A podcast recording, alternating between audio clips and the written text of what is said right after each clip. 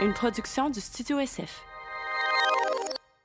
Bienvenue au Sans Filtre, présenté par Case Me, le podcast où on parle de ce qu'on veut avec nos invités. That's it, je suis PH Quentin avec moi, Doom Plante. Case Me collabore à chaque mois avec 4 à 6 artistes de partout dans le monde pour créer des collections uniques et originales de cases cellulaires. Allez sur leur site web dans la collection Artistes pour voir les œuvres d'art qui ont été créées.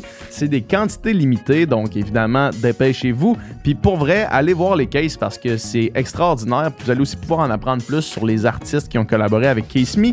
Utilisez le code promo SF15 pour 15% de rabais sur les produits Case Me Dom cette semaine. Cette semaine, c'est un grand plaisir de recevoir Andréane Bissonnette, qui est euh, en fait la personne qu'on appelle quand on veut parler de la question d'accès à l'avortement aux États-Unis ou euh, n'importe où. En fait, c'est vraiment une spécialiste de ce sujet-là. Elle a fait maintenant son doctorat sur la question, euh, principalement au sud des États-Unis. elle est aussi chercheur à la chaire Raoul Dandurand. Elle est chargée de cours à l'UCAM. Et c'était vraiment super intéressant d'en apprendre plus sur ce sujet-là qui est comme je le disais, extrêmement important et aussi euh, fragile. En fait, l'accès à l'avortement, c'est ce qu'on se rend compte dans les dernières semaines, en fait, avec des nouveaux projets de loi, en fait, des nouvelles lois qui sont passées euh, au Texas. Euh, puis qu'il y a eu un recul, en fait, avec cet accès-là. On essaie de comprendre un peu qu'est-ce qui s'est passé, c'est quoi cette loi-là, qu'est-ce que la Cour suprême a à jouer là-dedans, un peu faire l'historique aussi de, de l'accès à l'avortement aux États-Unis. C'était vraiment super passionnant. J'ai vraiment l'impression de maintenant mieux comprendre le sujet. On en remercie énormément. Oui, puis on a aussi euh, développé sur les dangers de la pente glissante, mm. qu'on n'est on n'est pas à l'abri ici au Canada, en fait. Puis c'est pour ça que c'est important de rester informé sur ces questions-là. Euh, on va aller remercier nos commanditaires avant de vous laisser écouter la conversation. Donc, bon podcast. Bonne écoute.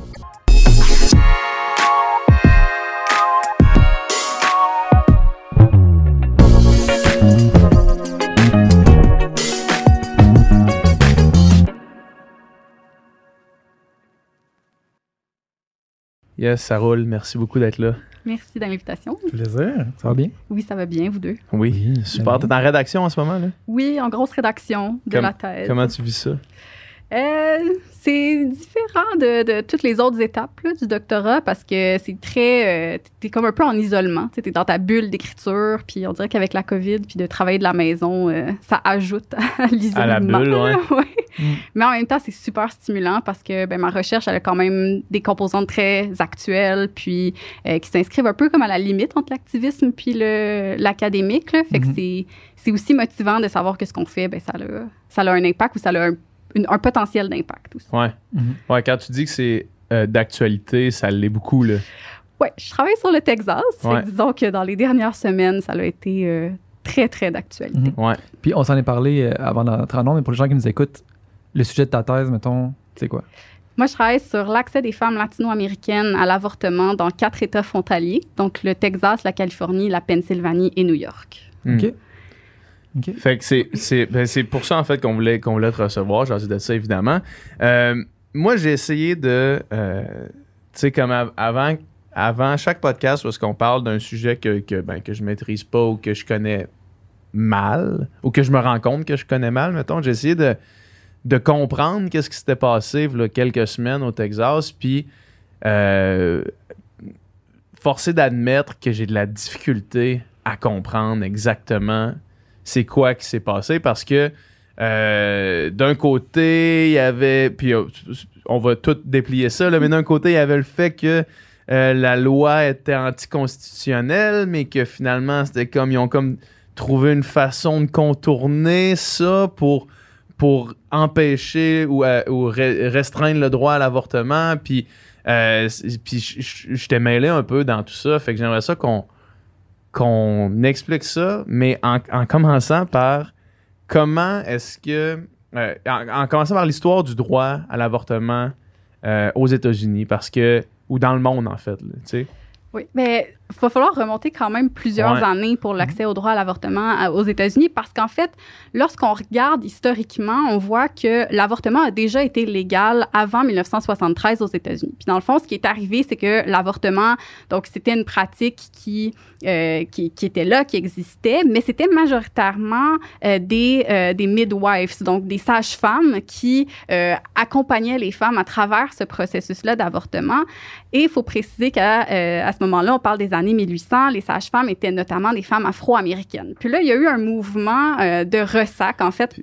Juste, juste les avortements qui se faisaient à ce moment-là, c'était pas des, des procédures chirurgicales euh, avancées. Là. Non, c'était pas comme aujourd'hui, mais on parle pas non plus d'avortement euh, dans, dans, des souterrains là, euh, qui menaient à des décès à profusion. Là. Donc, c'était vraiment c'était une pratique qui était médicale, qui était reconnue puis qui était légale, mais que c'était les sages-femmes qui accompagnaient donc les femmes à travers cette procédure-là. Puis il y a le Collège des médecins qui voyait donc cette augmentation-là du rôle des sages-femmes dans la santé reproductive des femmes, puis il y a eu certains ressacs de la part du Collège des médecins, puis tout l'argumentaire par rapport à, euh, donc le, fœtus et la possibilité d'avorter. il y a eu donc un effet domino à partir de la deuxième moitié euh, des années 1800 où les États ont criminalisé l'avortement pour une première fois. Est-ce que dans cette euh, dans cette réticence du Collège des médecins, il y avait aussi le fait que, comme tu mentionnais, les sages-femmes étaient principalement afro-américaines? Oui, je l'ai précisé pour, pour, pour cette raison-là, c'est ça. Oui, donc c'était une composante qui était à la fois un enjeu lié aux dynamiques raciales, mais également par rapport aux, euh, aux enjeux de reproduction puis aux enjeux euh, de, de natalité euh, des femmes. Et donc, on arrive au début des années 1900 avec une carte des États-Unis où majoritairement tous les États ont criminalisé la pratique de l'avortement. Par contre, ça ne veut pas dire que parce qu'on criminalise quelque chose qu'il n'y a plus de demande, donc qu'on parle d'avortement ou qu'on parle de pratiquement n'importe quoi d'autre, euh, ce qui fait qu'il y avait quand même des demandes, puis il y avait des réseaux souterrains qui se sont créés pour permettre l'accès à l'avortement euh, chez les femmes. Et c'est là où on parle de, lorsqu'on fait référence à la situation pré-Roe v. Wade, qu'on veut pas mm-hmm. revenir là, aux avortements euh, clandestins, ben c'est à cette période-là qu'on fait référence, où les avortements étaient souvent faits dans, euh, dans des sous-sols, dans des conditions qui étaient peu euh, sanitaires euh, et qui mettaient en danger euh, les, la vie des femmes parce qu'il y avait des, des, décès à chaque année liés à des avortements clandestins. La fameuse image là, du cintre pour, pour, les, pour tenir les vêtements. Exactement, oui. Et, et autres méthodes qui, hmm. qui étaient particulièrement dangereuses. Et à partir des du milieu des années 1900, donc 1950-1960, par le biais de, des autres revendications pour euh, les droits sexuels et reproductifs aux États-Unis, notamment la pilule contraceptive, ben, on a vu un nouveau discours qui a euh, émergé dans certains États qui faisait une distinction entre les avortements thérapeutiques et les avortements choisis. Et à partir de ce moment-là, il y a plusieurs États qui ont dit ben, on va légaliser les avortements dits thérapeutiques, donc suite au viol, à l'inceste euh, et pour des raisons médicales également. Et ce qui est intéressant lorsqu'on regarde l'histoire du droit à l'avortement aux États-Unis, c'est qu'on voit que certains des États qui ont légalisé pendant cette période-là, c'est des États qui aujourd'hui sont très restrictifs. On peut penser au Mississippi, euh, où il reste une seule clinique d'avortement aujourd'hui, mais qui était précurseur dans la légalisation de l'avortement thérapeutique, parce qu'on faisait vraiment une distinction entre thérapeutique et choisi. Mais après, à travers le temps puis le, discours, rapidement, on a vu des États dire, ben, en fait, nous, on va légaliser pour aussi choisi, parce que c'est quoi vraiment la différence entre thérapeutique ou mhm. choisi? Sur l'acte comme tel, il n'y en a pas vraiment. Exactement, voilà. Et euh, ça nous a mené donc à la contestation qui euh, a permis la légalisation de l'avortement à travers le territoire des États-Unis en 1973 dans Roe v. Wade, qui mettait en cause une loi du Texas, donc qui interdisait l'accès à l'avortement, et où euh, Jane Roe donc demandait à avoir accès euh, à l'avortement pour des raisons choisies et non pas pour des raisons thérapeutiques.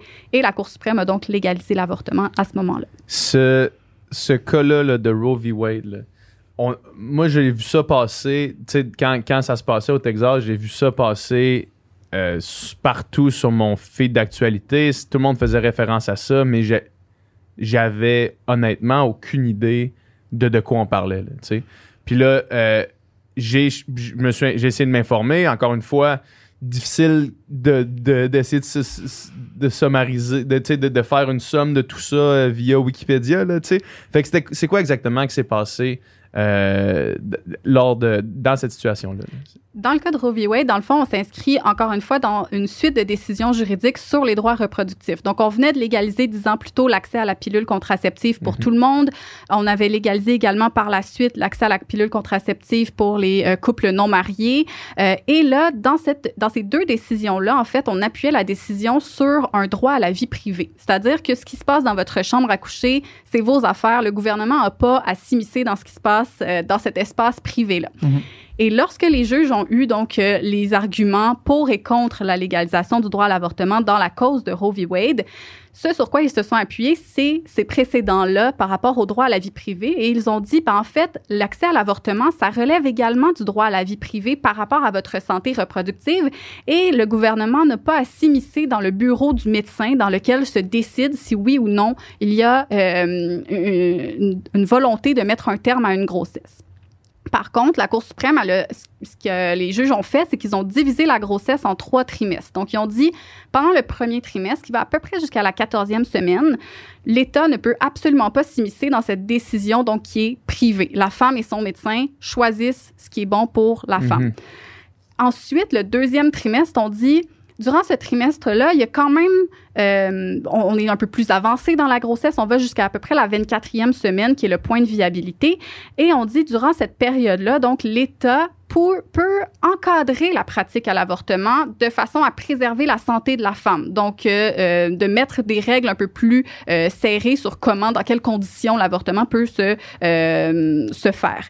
Et ensuite, durant le troisième trimestre, donc qui va au-delà de la 24e semaine, on dit l'État a maintenant des intérêts dans la viabilité du fœtus et peut décider d'interdire l'avortement de par ses intérêts à ce que euh, le fœtus arrive donc à terme et soit un, un mm-hmm. citoyen de cet État-là.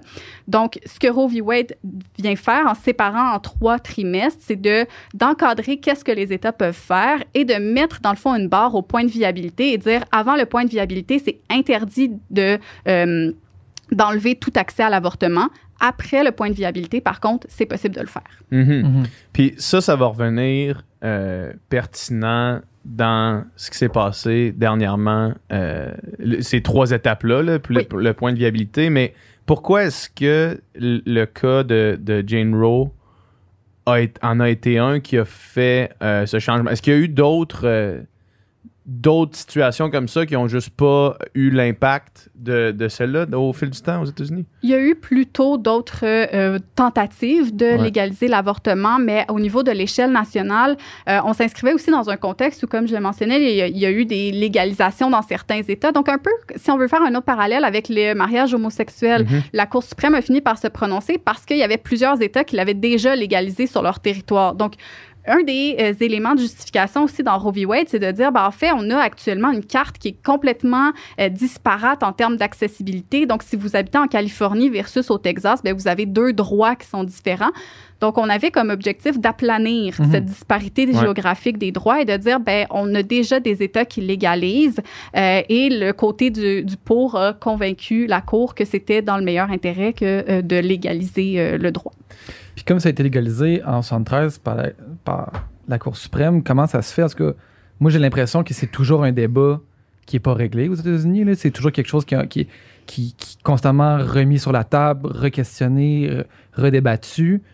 Puis, donc, puis là, on a vu justement qu'au Texas, on essaie de, contourner ou de, renverser un peu cette, décision-là. Mais est-ce que c'est la première fois quelque chose comme ça qui arrive depuis 73 ou c'est arrivé plusieurs fois? Non, en fait, euh, peu d'années après 1973, donc en 1989, la Cour a eu à se reprononcer sur une autre cause liée à l'avortement. Et après euh, l'évaluation de de cette cause-là, en fait, la Cour suprême a donné davantage de pouvoir aux États pour légiférer. Donc, durant le, deuxième trimestre, on peut euh, mm-hmm. encadrer davantage la pratique de l'avortement. Et à partir de ce moment-là, on a vu là, vraiment une montée de l'activisme au niveau des États qui étaient contre le droit à l'avortement, de dire, bon, bien, si on ne peut pas l'interdire complètement, on va tranquillement adopter des lois qui, en fait, ont entraîné la situation qu'on a aujourd'hui où le droit à l'avortement existe encore aux États-Unis, mais il est érodé à un point mm-hmm. où, dans certains États, l'accessibilité est complètement euh, inexistante. Tu disais comme tantôt, au Mississippi, il y a une seule clinique. Exact. Donc, c'est, on limite l'accès jusqu'à temps que ce soit pratiquement impossible de se faire avorter, finalement. Voilà. Et encore là, lorsqu'il y a une seule clinique, par exemple, au Mississippi, ben, ça dépend beaucoup de votre statut socio-économique, de votre, Mhm. euh, de votre éducation, de la langue que vous parlez, de votre capacité à vous déplacer, si vous accédez ou pas à cette clinique-là, euh, qui est à Jackson, donc la, la capitale de l'État. Mais si vous habitez à 500 km de Jackson, ben, il faut avoir un véhicule, il faut pouvoir prendre congé du travail, il Mhm. faut, euh, euh, si vous avez déjà des enfants, il faut s'organiser pour la garde des enfants. Donc, il y a tellement d'obstacles qui ont été mis en place que, en fait, dans certains États, ben, le droit est pratiquement inopérant pour, un des, pour certains groupes de la société. Et ça, ça découle donc de la décision de 1989. Et par la suite, la Cour suprême a eu à se reprononcer en 92, puis en 2016 et finalement en 2020 sur la question d'avortement. Et à chaque fois, on donnait plus de pouvoir euh, aux États. Mhm. Euh, je- et euh, ça, ça permettait là, d'adopter davantage de ce type de loi-là qui euh, vise à la fois les cliniques et les femmes euh, elles-mêmes. Dans les, dans les, les, les trois étapes que tu mentionnais de la grossesse, euh, la, la troisième, où est-ce que le, ou le fœtus ou l'enfant devient euh, un atout pour l'État potentiel, est-ce que c'est vraiment cette raison-là ou est-ce qu'il y a, j'imagine qu'il y a vraiment la raison religieuse aussi derrière ça? Au niveau de la Cour suprême, le texte de Roe v. Wade, c'est Ouais. vraiment indiqué, c'est l'État peut protéger Ouais. ses intérêts euh, au niveau de euh, la vie à naître. Donc, Mhm. c'est vraiment euh, un, un texte qui est juridique, qui Ouais. divise. Après ça, l'interprétation, il y a... il y a, oui, dans les lois qui sont adoptées, des aspects idéologiques qui euh, sont liés à la religion, mais au niveau de la décision de la Cour suprême, c'était vraiment une distinction entre les trois étapes. Et le, le point, c'était vraiment le point de viabilité. Donc, de Mhm. dire que puisque à ce moment-là de la grossesse, si euh, dans une grossesse qui veut être menée à terme, il y a un accouchement euh, qui, qui est précipité, Ouais. Ben, l'enfant peut vivre à l'extérieur du corps de la mère. Ouais. Donc, c'est vraiment plus un aspect. Mais j'imagine que ça, c'est vraiment dans, dans, le, dans la législation, c'est ça. Mais ceux qui poussent les activistes euh, contre le droit à l'avortement, j'imagine qu'il y a beaucoup de, d'idéologie derrière ça. Ah plus, oui, que, plus que de comme voici un contribuable potentiel. Là, tu sais. Oui, non, pour, euh, pour ceux qui euh, demandent à ce qu'il y ait plus de restrictions durant le deuxième ou le, ou le premier trimestre, voir qu'on abolisse complètement Roe v. Wade et qu'on revienne à une situation de criminalisation de l'avortement, ce sont des arguments qui sont ancrés dans euh, l'idée que la, la vie commence au moment de la conception, puis des arguments qui sont liés à certains, certaines religions, parce qu'il faut préciser que c'est Mhm. pas toutes les religions qui considèrent que la vie commence à la conception et donc que l'avortement est, euh, est mal dès le premier, euh, Mhm, le premier instant. mhm. J'avoue Mais- que ça, c'est une vision, c'est une vision qui, qui est assez euh, centrée sur nos propres croyances, là, j'imagine. Ben, nos propres croyances, les croyances euh, occidentales euh, les plus répandues, mettons. Ben, aux États-Unis, donc oui, le- la religion euh, euh, qui est plus protestante, euh, Ouais. évangélique et même le catholicisme là, qui, Ouais. Euh, qui a ces- cette vision-là donc de la conception, euh, de la vie qui commence au moment de la conception. oui. Mais euh, euh, ça, c'est une donnée que je savais pas. Tu disais, l'État peut décider de conserver ses intérêts. Qu- Qu'est-ce qu'on veut dire par là? Dans le fond, vraiment, que, que l'enfant, le, potentiel enfant est, est perçu comme un futur contribuable? Ou qu'est-ce Ben, qu'on fait, veut dire par là? À partir du moment où euh, il y a un point de viabilité, Ouais. ça peut être considéré comme euh, ce que la Cour suprême vient de dire, c'est que l'État a un intérêt à protéger cette vie-là parce que on est À après le, le point de viabilité. OK, OK, OK. ok. Et donc, à partir de ce moment-là, on peut décider que on interdit l'avortement parce que on a Mhm. franchi le point de viabilité. Euh, donc, c'est vraiment là, sur cet enjeu-là. Et par la suite, en 92, la Cour a- est revenue sur cette définition-là et le point de viabilité a encore une fois été réaffirmé. Euh, donc, il y a le avant viabilité et il y a le après viabilité. Et c'est vraiment un, un point qui guide qu'est-ce que les États peuvent faire en termes de restrictions au droit à Mhm. l'avortement. On parlait un peu plus tôt de, tu sais, qu'à une certaine époque, euh, avant, avant 73, le, le- le- les avortements clandestins, c'est quelque chose qui était, était répandu, mais j'imagine que dans des États où l'avortement est extrêmement restreint, ça doit encore exister.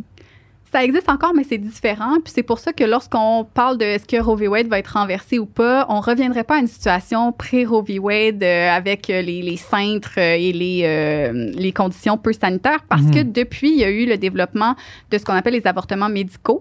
Donc, on fait une distinction euh, dans le domaine médical entre les avortements chirurgicaux et les avortements médicaux. Donc, l'avortement chirurgical, c'est dans une salle d'opération avec des... des, des outils médicaux. Mhm. Euh, et l'avortement médical, c'est en fait euh, deux euh, pilules qui sont prises à un certain intervalle temporel qui provoquent dans le fond un avortement. Et cette combinaison-là de médicaments, il y a possibilité aujourd'hui de, la- de se la procurer en ligne. Il y a un des deux médicaments qui est le misoprostol qui est en vente libre dans certains pays d'Amérique latine également.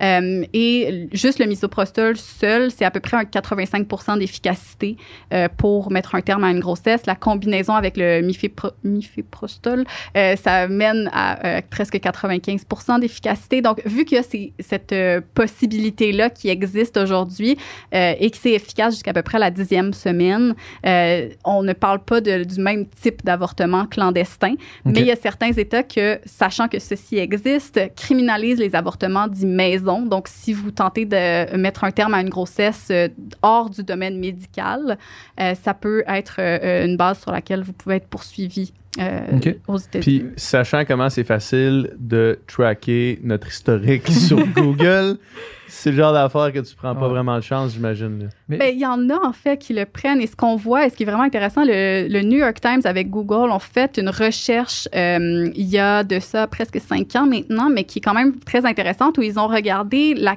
géographiquement, ils ont positionné les recherches Google pour tous les termes liés à avortement maison, comment provoquer un avortement et, et- et autres. Et ils ont juxtaposé ça sur une carte avec où sont les États les plus restrictifs en matière d'accès à l'avortement. Et on voyait que dans les 10 États les plus restrictifs, il y avait parmi les, les, les- donc les, les 7, des 10 États où il y avait le plus de recherches faisaient partie du top 10 Ah, des États les ouais. plus restrictifs. Sans doute. Ouais. Sans doute. Est-ce que c'est une méthode qui est, qui est- qui est dangereuse ou qui a des risques euh, liés à ça? L'avortement médical, non, ça a été approuvé notamment par le Food and Drug Administration euh, dans les années 2000. Donc, c'est il y a une procédure à suivre euh, et c'est également une pratique de- qui est commune dans le bouche à oreille en Amérique latine également. Mais aux États-Unis, est-ce que c'est est-ce que c'est légal ou c'est C'est légal. L'avortement médical, c'est légal, euh, mais il y a aussi possibilité de se le procurer en ligne. Donc, euh, pour, euh, si par exemple, l'avortement médical est pas disponible ou euh, que la femme ne veut pas passer par la procédure médicale, parce qu'il y a des femmes qui, en fait, tout la- l'aspect médical entourant l'avortement et leur crée de l'inconfort. Mhm. Il y a des sites web qui existent pour commander ces médicaments-là. Et il y a des recherches qui ont été faites sur 18 euh, sites web différents. Ils ont testé là, la co- la- les, les pilules qu'ils recevaient et c'est euh, relativement fiable comme, euh, comme méthode. puis je fais une parenthèse, là, mais est-ce qu'au au Québec, au Canada, c'est quelque chose qui est, C'est légal. qui est légal? Oui, les avortements médicaux sont. Est-ce que c'est connu? Est-ce que c'est répandu? Ou, Parce que je- moi, je ne connaissais pas ça, en fait. C'est connu. Par contre, euh, il faut une formation spécifique pour prescrire l'avortement médical euh, de mémoire. Mais là, après, le, le- le- exactement tous les, les, Mhm. euh, éléments que le Collège des médecins au Canada demande, je pourrais pas vous dire, mais Mhm. euh, c'est quelque chose qui est, qui est légal également. Par contre, le- la période temporelle pendant laquelle ça peut être utilisé, c'est assez restreint. Il faut vraiment l'utiliser avant la dixième semaine, tandis que les avortements chirurgicaux peuvent aller au-delà de, de la dixième semaine. Hmm. OK. Euh, Puis, avant, euh, dans, dans le fond, le- la Cour suprême, euh, je pense que c'est ils sont neuf, Oui. neuf juges. Puis, est-ce que, parce que là, dernièrement, on a vu le, le- sous l'adminis- l'administration Trump qui a inscrit trois nouveaux juges durant son mandat de quatre ans, en fait. Puis, évidemment, des juges plus conservateurs pendant tout son mandat, on se faisait dire si ça continue, ça met en danger le droit à l'avortement. Puis là, tout le monde semblait dire non, non, non, ça se passera pas de même. C'est, trop, euh, c'est, plus compliqué que ça. Puis finalement, on se rend compte que euh, aussitôt que le mandat est terminé, que les juges en chef sont appointés là puis qu'ils peuvent plus bouger, ben là, il y a une loi comme celle-là qui passe. J'imagine que c'est pas un hasard. Ben, il y a eu beaucoup de lois aussi qui sont passées sous Donald Trump. Puis en fait, c'est que euh, actuellement, devant la Cour suprême, on commence à avoir des cas qui touchent des lois qui ont été adoptées pendant le mandat de Donald Trump. Parce que pour qu'une loi arrive devant la Cour suprême, il faut que ça passe par les autres étapes du, procédure, du processus judiciaire aux États-Unis. Et ça peut prendre du temps. Ça peut prendre deux à trois ans entre le moment où la loi est adoptée et le moment où ça se retrouve devant la Cour suprême. Donc, on commence à voir des lois là, du début du mandat de Donald Trump être entendues. Mais effectivement, le, les quatre ans de Donald Trump, son discours sur cette question-là, les discours de Mike Pence également, le mhm. vice-président, sur ces questions, et les nominations non seulement à la Cour suprême, mais également à toutes les autres cours inférieures, parce qu'il faut préciser que Donald Trump a fait des, nommé des juges aussi à, euh, dans plusieurs autres euh, cours euh, fédérales, a effectivement donné un souffle au mouvement anti-choix. Et, et on a vu vraiment une augmentation marquée du nombre de lois être adoptées au niveau des législatures d'État et des lois concernant conservatrices être euh, proposées dans pratiquement toutes les législatures d'État, même dans des États qui sont démocrates. Ils n'ont pas été adoptés, mais ça a mhm. quand même été euh, proposé. Et effectivement, là, on, se questionnait à est-ce que la Cour suprême va euh, va renverser Roe v. Wade. Il y a eu un premier cas qui a été entendu par la Cour suprême et dont la décision a été rendue en juin 2020, si ma mémoire est bonne au niveau de la date. Mhm qui euh, concernait une loi euh, de la Louisiane qui était très similaire à une loi texane qui a été renversée par la Cour suprême en 2016 dans Whole Women's Health, euh, qui était une autre décision de la Cour suprême. Et dans cette décision-là, on pensait que la Cour allait potentiellement pencher du côté du mouvement anti-choix. Mais euh, le juge en chef, le juge Roberts, a dit c'est en tout point similaire à la loi de 2016, à, la, à notre décision de 2016. Donc, on, je ne peux pas dire que c'est une loi qui est constitutionnelle parce que ça va contre le, précédent. Ça va contre la décision qu'on a déjà prise. Exactement. Sauf que le juge Roberts n'est pas nommé par, n'a pas été nommé par Donald Trump et les trois juges qui ont été nommés par Donald Trump ont voté pour maintenir la loi de la Louisiane.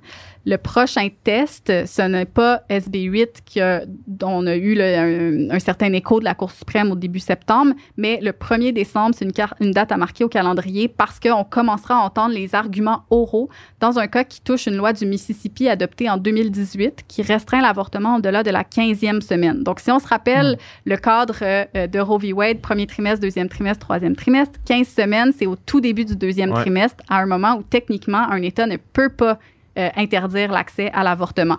Donc, c'est vraiment là, en contestation directe du cœur de Roe v. Wade et euh, ce que la Cour suprême va décider dans la cause à être entendue, donc du Mississippi, peut euh, donner, pourra nous indiquer si Roe v. Wade sera renversé ou pas. Donc, ce qui s'est passé début septembre,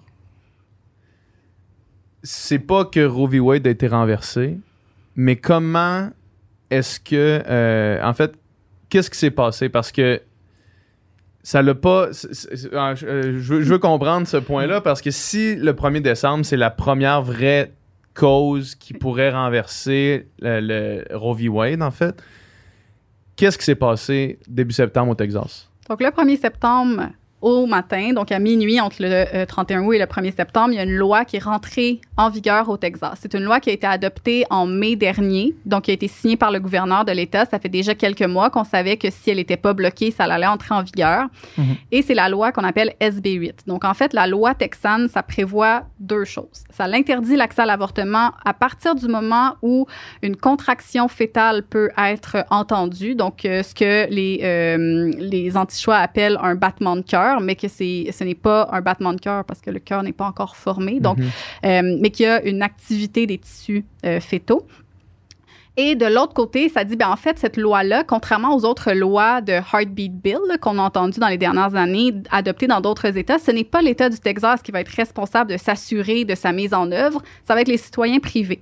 Donc, n'importe qui à travers le pays peut poursuivre quelqu'un qui a aidé ou eu l'intention d'aider une femme au Texas à obtenir un avortement au-delà de la sixième semaine.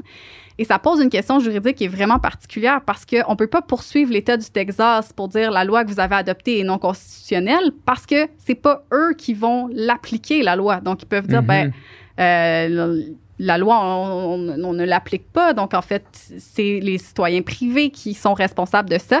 Et c'est sur ce point-là que la Cour suprême, en fait, après 23 heures de silence suite à l'entrée en vigueur de la loi, a dit on ne se prononce pas sur est-ce que c'est constitutionnel ou pas, donc est-ce que ça respecte Roe v. Wade ou pas, mais ce qu'on dit, c'est que ça pose des questions qui euh, sont plus complexes que ça, et donc on la laisse en vigueur, euh, mais ça n'empêche pas donc contestation par la suite sur le point de la constitutionnalité. Mais c'est ça dans le fond parce que euh, il y a comme pas, il y a, comme personne à, poursuivre par rapport, il y, a, y a, comme rien à faire là, tu sais tant qu'il n'y avait pas un citoyen privé qui poursuivait une clinique ou un médecin ou n'importe quel un chauffeur de, Lyft, Uber, taxi, peu importe, euh, il n'y avait pas de, cause directe sur laquelle on pouvait contester la loi. Il y a eu, par contre, le gouvernement fédéral qui a annoncé qu'il poursuivait le gouvernement du Texas. Donc, pour l'application de cette loi-là, pas sur la base de euh, Roe v. Wade uniquement, mais sur la, la, base du partage des pouvoirs fédéral fédérés euh, et sur la clause de la suprématie. Donc, on a utilisé une autre voie d'entrée. Et afin de permettre ces poursuites judiciaires-là, il y a également un médecin du Texas qui a procédé à un avortement au-delà de la sixième semaine, le 6 septembre, et qui a écrit un article dans le Washington Post qui a dit Je suis médecin au Texas et j'ai réalisé un avortement au Texas le 6 septembre poursuivez-moi. Mm. Et ça a fonctionné parce qu'il y a deux poursuites actuellement contre ce médecin-là. Mais ça l'a échoué également du côté des anti-choix parce que ces deux poursuites-là ne sont pas par des militants anti-choix, c'est par un militant pro-choix de l'Illinois qui a dit Moi, je suis pro-choix, mais il faut que cette loi-là cesse. Donc, il faut qu'on. Il faut qu'il y ait une poursuite qui se fasse. Exactement. Pour que la, pour que la Cour suprême se prononce sur ce cas-là? Ben, pour que, euh, dans le fond, il y ait un, précédent sur ouais. lequel on peut se pencher pour ouais. dire, ben, ça n'a pas de bon sens. pour dire on... que c'est anticonstitutionnel. Exactement, voilà. Mhm. Mm -hmm. Et l'autre euh, personne, c'est un ancien avocat de l'Arkansas qui a dit, euh, moi, je poursuis pas par, pas par rapport au débat pro-choix ou anti-choix, mais parce que euh, le, la loi doit être respectée. Donc, euh, vu que c'est la loi puis qu'il l'a pas respectée, je le poursuis.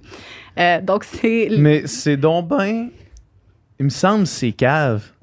tu sais, non, mais il me semble que c'est con, que c'est. Pour... Je comprends juste pas pourquoi il a, il a fallu que ça passe pour, par là. Pourquoi il y a personne qui a une juridiction complète? Pourquoi il n'y a pas de. C'est-tu juste la nature de la politique américaine? Ben, c'est la façon que la loi a été écrite, puis c'était l'objectif, en fait. Ces lois-là sont pas prises au hasard, puis s'inscrivent là, vraiment dans des années d'activisme législatif par des groupes qui, parfois, ne se, con- ils se concentrent uniquement sur ça. Donc, il y a des groupes qui existent aux États-Unis que leur travail, ils écrivent des lois, des projets de loi, et ensuite, ils vont magasiner auprès des législateurs, puis leur disent hey, j'ai écrit une loi sur ça, euh, si tu veux, tu as juste à mettre ton nom, le nom de ton État, la date, puis euh, bingo, c'est, fait c'est, c'est, fait. c'est, des, c'est des lois qui sont rédigées par des militants anti-choix, finalement. Il y en a que c'est de cette façon-là, Oh, mais il y a ouais. aussi des législateurs qui sont anti-choix, qui. Mhm. Donc, eux autres, à eux autres ils ont aussi, vu le loophole. Oui. Ils ont fait, on va rentrer dans ce loophole, ce loophole-là, puis on verra qu'est-ce qui se passe après. Exact. Juste pour briser le statu quo un peu. Là. Oui, mais ils ont aussi réussi d'une certaine façon parce qu'actuellement au Texas, outre ce médecin donc qui a ouvertement défié la loi, les cliniques se conforment à la loi et donc actuellement au Texas, il n'y a pas d'avortement au-delà de la sixième semaine et c'est 85% des patientes qui sont touchées par ça parce que Hmm. 85% des avortements au Texas se produisent après la sixième semaine.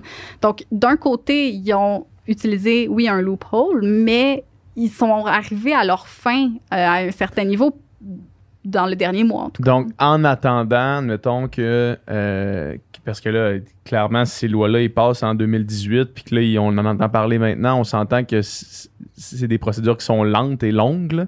Fait qu'en ce moment, mettons, il y a des femmes qui n'ont pas accès à l'avortement, qui vont potentiellement peut-être y avoir accès une fois que ça va, être- ça va être réglé et décidé en Cour suprême, et que pour l'instant, il n'y a plus d'avortement qui se fait au Texas. là. Mais la loi actuelle, elle a été passée en mai 2021 puis appliquée en septembre, mais euh, à travers le processus judiciaire, il y a possible, il y a possibilité pour les gens qui demandent l'arrêt de cette loi-là d'avoir un, un sursis pendant lequel c'est pas appliqué. Donc pendant le temps qu'ils ont les procédures judiciaires, dans le fond, on peut demander à euh, ce que la loi ne s'applique pas. Et c'est le cas au Mississippi actuellement. Il y a des avortements au-delà de la 15e semaine parce que pendant le procédure, la processus euh, judiciaire, on dit ben on n'applique pas la loi jusqu'à ce qu'on établisse si c'est constitutionnel ou pas. Et donc ça, c'est une des étapes. Et l'administration Biden, notamment, a demandé à ce que la loi soit suspendue euh, au Texas. Et euh, l'audience est euh, dans les jours à venir. Donc la première audience à ce niveau-là, le 1er octobre, si je ne me trompe. Puis qui tranche finalement? Donc, il y a le, le juge en première instance au niveau de la Cour de district. Après ça, la décision peut être portée en appel au niveau de la Cour fédérale et ensuite, ça va à la Cour suprême. Euh, mais donc, les. Mais on n'est pas euh, déjà passé par la Cour suprême? la qui n'ont pas bloqué le, le projet de loi?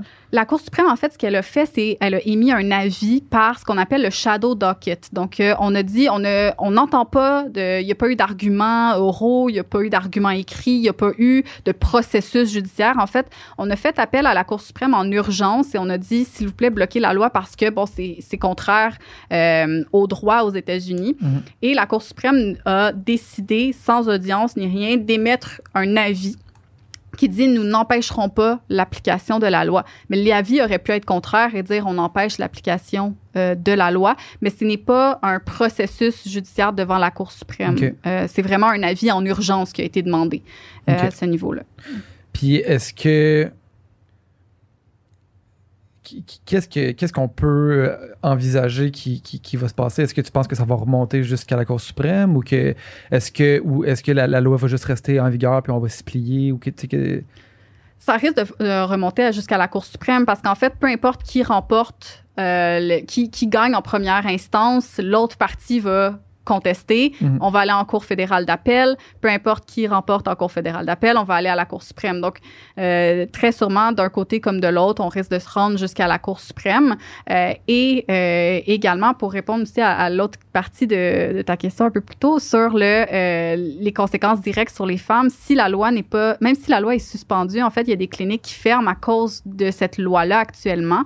Et si on se rapporte à la, une loi de 2012 qui avait été adoptée puis par la suite invalidée par la Cour suprême, dans la portion où elle a été appliquée, ça l'a mené à la fermeture de 50 des cliniques euh, Mmh. de euh, l'État du Texas et très peu ont réouvert depuis. Donc Mm. actuellement au Texas, il y a 24 cliniques euh, qui Ça, ah, servent ouais. C'est énorme, le Texas. c'est énorme, le Texas. Et avant 2012, on était euh, au-dessus de 40 cliniques. Euh, donc, les impacts peuvent être déjà ressentis euh, tant sur les femmes que sur les cliniques, puis peuvent, même si la Cour suprême dit que la loi est non constitutionnelle, puis que son application est enlevée, ça ne veut pas dire que l'accessibilité va redevenir ce qu'elle était ça le avoir eu 31 un août. effet restrictif. Exactement. Pareil. Exactement. Aïe, aïe. Puis je lisais que euh, y- il y avait d'autres États conservateurs qui pensaient emboîter le pas avec cette loi-là, voyant que ça peut fonctionner, mener à, euh, ben, à des changements, même si éventuellement c'était pour retourner de bord au, au bout de la ligne. Euh, J'entendais la Floride qui pensait à peut-être poursuivre. Qu'en est-il de ça? Oui, il y a- certains États, le Dakota du Sud a annoncé qu'il euh, voulait explorer l'idée également. L'Arkansas, qui est voisin du Texas aussi, voulait explorer l'idée.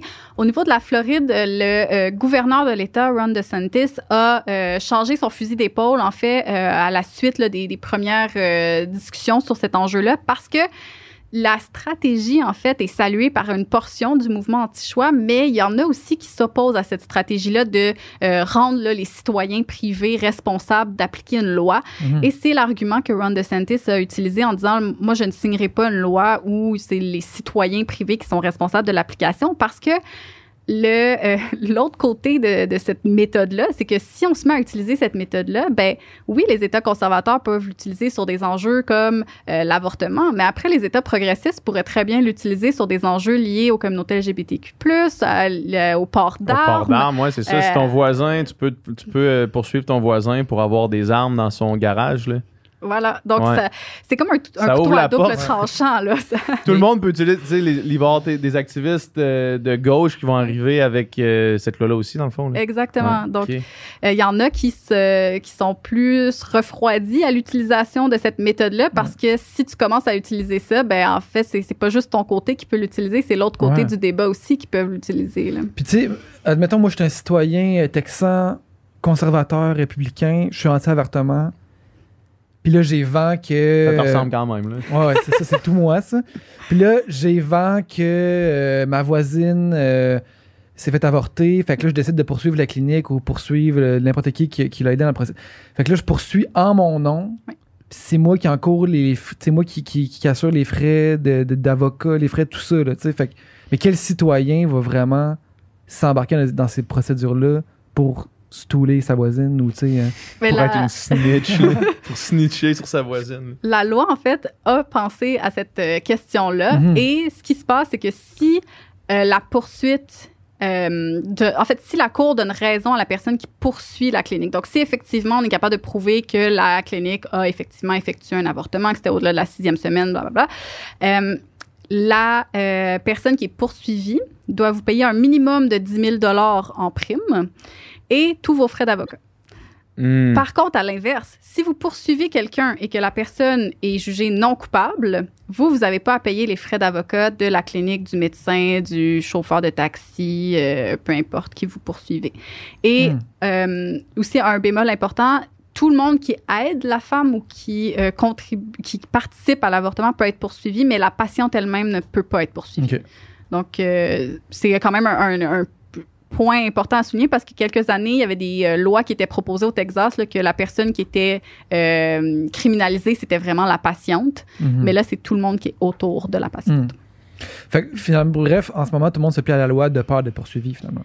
Exactement, parce que c'est des coûts énormes en termes juridiques là, qui, peuvent, euh, qui peuvent être occasionnés. Et actuellement, les cliniques au Texas, en fait, tournent leurs fonds et leur, euh, leur temps et tout vers l'aide aux patientes pour les aider, en fait, à sortir du Texas pour accéder aux soins dans les États limitrophes. Hmm. OK. Où l'accessibilité est meilleure, la, la plupart. Hum, meilleur jusqu'à un certain point, si on veut, parce que ça dépend où vous êtes au Texas. Si vous êtes proche de la frontière avec le Nouveau-Mexique, absolument. Le Nouveau-Mexique a des lois beaucoup plus permissives que le Texas de façon générale sur l'accès à l'avortement. Par contre, aller en Oklahoma, aller en Arkansas, aller en Louisiane, euh, c'est plus euh, difficile parce qu'ils ont eux-mêmes des lois restrictives en matière d'avortement. C'est possible d'avoir un avortement au-delà de la sixième semaine, donc c'est plus facile qu'au Texas, mhm. mais euh, il y a quand même des restrictions. Euh, et à ce niveau-là, il y a des cliniques qui, ont des, qui ont déjà euh, sorti des chiffres par rapport à, au nombre de femmes texanes qui viennent. Et on voit vraiment que bon, l'Oklahoma, qui est un peu moins pire que les autres sur cette question-là, a vraiment reçu là, une très grande part des patientes euh, texanes avec le Nouveau-Mexique, alors que l'Arkansas puis la Louisiane ont, oui, connu une augmentation de l'achalandage des cliniques par des Texanes, mais pas autant euh, que, euh, que les autres États. je pense que c'est une clinique en Oklahoma, à Oklahoma City, que maintenant, ça, dans son bassin de patientes, le deux tiers, ce sont des Texanes hmm. et le tiers, ce sont des femmes de, de l'Oklahoma, alors qu'en Louisiane, on est passé de 2 à 19% de patientes euh, provenant du Texas. Hmm. Quand même, c'est fou. Puis est-ce que cette tendance-là euh, semble vouloir prendre? Tu sais, le, le, euh, l'anti-choix, le, mouvement anti-choix, qui ça fait longtemps que ça existe, est-ce qu'on est qu'on sent qu'il y a une tendance vers, vers la hausse, ce mouvement-là aux États-Unis? En ce moment? Lorsqu'on regarde les sondages, en fait, ce qu'on voit, c'est que les, euh, le positionnement euh, de la société américaine est quand même assez stable depuis Roe v. Wade. Il y a le Gallup, qui est une firme de sondage qui, à chaque année, sonde les Américains sur plusieurs enjeux euh, et qui, à chaque année, pose la même question sur l'accès à l'avortement. Est-ce que vous êtes en faveur du maintien de Roe v. Wade, oui ou non? Et une majorité d'Américains, constamment, demeure en faveur du maintien de Roe v. Wade. Par contre, là où ça diverge et qu'il y a une augmentation d'un certain niveau de restriction, c'est lorsqu'on demande la question est-ce que vous êtes en faveur de l'avortement dans n'importe quelle circonstance, dans certaines circonstances ou jamais? Et là, on voit que la majorité, c'est dans certaines circonstances qu'il se trouve. Donc, on ne. Mais encore là, c'est que c'est tellement vaste, certaines mmh. circonstances. Quelqu'un qui s'oppose, par exemple, à l'avortement au-delà du point de viabilité rentrerait dans, dans certaines circonstances. Euh, donc, euh, c'est assez vaste, mais on voit que il y a vraiment une stabilité dans le positionnement euh, des Américains qui sont sondés par Gallup de 1973 à aujourd'hui. Les variations, c'est comme 1 ou 2% par année. C'est vraiment peu mm-hmm. par rapport à d'autres enjeux sociaux sur lesquels il y a vraiment des, des, montées de soutien ou des, des baisses importantes mm-hmm. de, de, soutien. Mais au niveau législatif, mettons, depuis 73, on perd du terrain, en fait. Absolument. Et c'est là la différence, en fait. C'est lorsqu'on regarde dans l'opinion publique, donc euh, l'Américain moyen, euh, ce qui pense du droit à l'avortement, versus ce qu'on pourrait euh, avoir comme idée de c'est quoi l'opinion publique en regardant juste les législateurs, c'est complètement différent. C'est deux mondes. Et ça, ça fait partie de la stratégie du mouvement anti-choix de se concentrer sur les législatures d'État et de faire élire des législateurs anti-choix. Mhm. Donc, lorsqu'on regarde la composition, par exemple, de l'Assemblée législative au Texas, ben, on a l'impression que 75% des Texans sont contre le droit à l'avortement, alors que lorsqu'on regarde les sondages de l'opinion publique au Texas, ben c'est pas ça en fait, c'est mhm. pas la réalité. Mais les autres forces politiques, notamment le, gerrymandering, euh, l'accessibilité du vote, euh, euh, les gens qui ont les moyens financiers de se présenter également, ben ça fait en sorte qu'on a un décalage complet entre la représentation politique puis l'opinion publique. Puis la minorité, la minorité finalement anti-choix est probablement, euh, un militantisme plus euh, fervent et passionné que, que la majorité qui, qui sont pro-choix mais qui n'en font pas euh, la, la, la, bataille de leur vie. Là, en fait, c'est ce qui est difficile, c'est que quand il y a une cause qui est à gagner, c'est beaucoup plus facile de rallier des gens. C'est-à-dire que si euh, il n'y avait pas de droit à l'avortement, ben ce serait plus facile de rallier des gens puis de dire il faut se battre mhm. pour ce droit-là. Mhm. Versus quand on a un droit qui est là depuis longtemps, il y a, des, il y a une génération qui a jamais connu les États-Unis sans accès à l'avortement et donc de dire ça pourrait ne plus être là. Des fois, c'est difficile à conceptualiser, puis c'est plus difficile à se dire, je, vais, me battre pour ça. C'est moins urgent comme combat. C'est ça, versus de dire, ben, c'est là, puis il faut que ça disparaisse, puis il faut qu'on s'y attelle maintenant. Donc, le pouvoir d'attraction peut être difficile, et c'est un des éléments qui est soulevé par les groupes pro-choix, c'est que Lorsqu'il y a des causes, par exemple, la loi SB8 au Texas, par exemple, des, décisions euh, judiciaires, ben, il y a une augmentation des dons à ces organismes-là. Et dès que la décision est rendue ou un mois ou deux après la loi, ben, on voit une chute euh, dans, mm. les, euh, dans les, cotisations ou dans les, l'aide financière là, à ces organisations-là parce que c'est un droit qui existe actuellement. Donc, c'est mm-hmm. difficile de rallier puis de dire ça n'existera plus puis il faut se battre pour ça. donc, c'est pas c'est, une capacité d'organisation qui est différente de par ce décalage-là.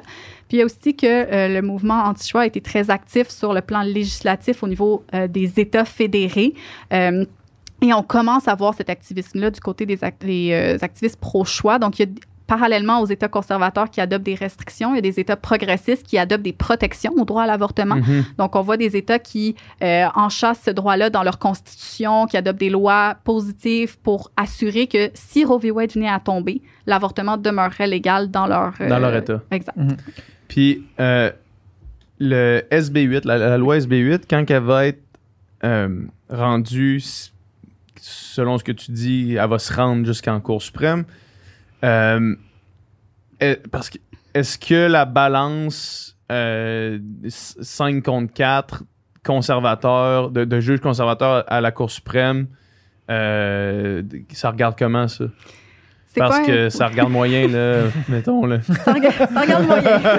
ça regarde comment? Parce que de comment je l'entends, ça regarde quand même moyen. Parce que je me rappelle quand euh, c'était euh, la, la, la, la euh, justice Ruth, Bader ouais, Ruth Ginsburg, qui, quand, quand elle est décédée, puis qu'ils l'ont remplacée par c'est quoi le nom de la. Amy Coney Barrett. Ouais, c'est ça, exact. Quand ils l'ont remplacée par elle, je me rappelle que c'était assez mitigé comme, euh, comme réception. Là. Elle est arrivée avec un discours assez neutre, assez calme, posé, sauf que derrière, on entendait un petit peu euh, les gens euh, plus libéraux dire dire que c'était problématique quand même sur ces questions-là. C'est qu'elle est ultra croyante, je pense, puis qu'elle a dit que ça n'affectera pas mes décisions, mais tu sais, quand t'as des convictions, t'as des convictions. Ouais, c'est ça. Oui. Fait, fait, que ça se rende là, mettons, c'est une affaire, mais une fois rendu là, il y a quand même des chances que ça passe 5 contre 4 pour, pour le maintien de la loi. Là. Exactement. Et euh, à ce niveau-là, ce qui va être important de regarder, c'est qu'il y a, oui, le, le, spectre idéologique, si on veut, le, sur lequel les juges se situent, donc plus conservateurs ou plus progressistes, mais dans la question juridique, il y a comme un autre niveau qui est euh, l'importance de la tradition. Donc, est-ce qu'on considère que la Constitution des, des euh, États-Unis, elle est vivante, donc on doit l'interpréter selon l'époque dans laquelle on se trouve, ou est-ce qu'elle doit être interprétée comme les pères fondateurs l'ont écrit au moment de la rédaction à la, dans, dans les mhm. années 1700. Mhm. Donc, cette Il me semble que c'est assez simple à répondre cette question-là. Il y a des juristes. Posé comme ça, il me semble que c'est assez facile. Il y a des juristes qui se situent sur la Constitution a été écrite par les pères fondateurs ainsi. La Constitution n'a pas été modifiée depuis son écriture. Elle doit donc être interprétée telle qu'elle a été pensée par les pères fondateurs. Donc, il y a cette tradition-là qui explique le conservatisme versus le progressisme, mhm. pour pas utiliser les mêmes termes que le politique, parce qu'on est vraiment dans le juridique. Et l'autre élément qui est important à souligner, c'est le respect de la tradition. Donc, est-ce qu'on a des juges pour qui le précédent, c'est important ou les précédents peuvent être modifiés? Et à ce niveau-là, c'est là que ça va être ben, intéressant d'un point de vue juridique, euh, la question de euh, Roe v. Wade, parce que selon où les juges se situent, ils pourraient décider de ne pas euh, de renverser en fait la loi SB8 sur la base que Roe v. Wade c'est le précédent et le précédent doit demeurer, donc on est lié par le précédent.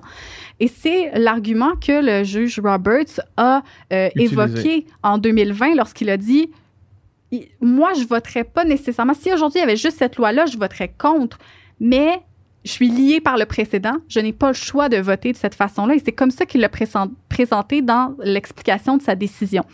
Donc, est-ce que s'il est euh, confronté à un potentiel renversement de Roe v. Wade, il va dire je suis lié par le précédent et je dois respecter Roe v. Wade ou pas?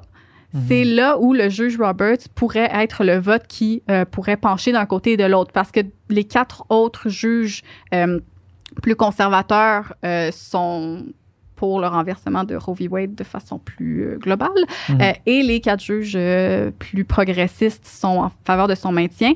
Et l'autre question en suspens aussi, c'est qu'il y a le juge Brewer qui est plus âgé, disons-le ainsi. Ça se pourrait qu'il meure avant le c'est pas impossible. lui, il est plus de quel bord, mettons? Lui est progressiste. Donc, ça se pourrait que si Biden n'est plus au pouvoir et que c'est un président hmm. républicain. Hmm. Donc, c'est pour ça que dans les dernières semaines, il y a eu des pressions pour qu'il prenne sa retraite, euh, ce qu'il refuse de faire pour ne pas être influencé par le politique. Mais donc, il y a, cet aspect-là aussi à considérer. Est-ce que au moment où, dans un an ou deux, la, loi pourrait être devant la Cour suprême, est-ce qu'on va avoir la même composition de la Cour suprême qu'on a en ce moment ou est-ce que hmm. la composition va être différente euh, de par des retraites, de par des décès ou... Euh, c'est fou que ça, repose sur des individus. Sur neuf individus, une espèce de, conseil suprême. C'est vraiment spécial. On dirait, New World Order. en fait, comme, comme méthode. Qui se base sur une constitution de 1700.